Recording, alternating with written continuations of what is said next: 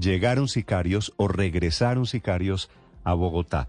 Mataron a un muchacho de apenas 20 años de edad en la zona del Salitre en las últimas horas en Bogotá. Ya identificaron a los sicarios. Felipe García. Sí, señor Néstor, cuatro de la tarde en el barrio Ciudad Salitre, calle 24 con 68B para ser exacto. Un joven que ya fue identificado como Michael Valverde, de 19 años, iba con su maleta de la universidad repleta de libros cuando de un momento a otro dos delincuentes en moto lo abordaron, le arrebataron la maleta y este joven puso resistencia y recibió un disparo en la cabeza por parte de estos ladrones. Al parecer, lo que dicen testigos del hecho, confundieron a este joven con otro que supuestamente llevaba euros en efectivo en la maleta y contra quién iba el ataque sicarial. Sin embargo, esto sigue siendo, Néstor, materia de investigación. Por esto, las autoridades ofrecieron hasta 20 millones de pesos de recompensa para identificar y capturar a los asesinos. El secretario de Seguridad, Oscar Gómez Heredia.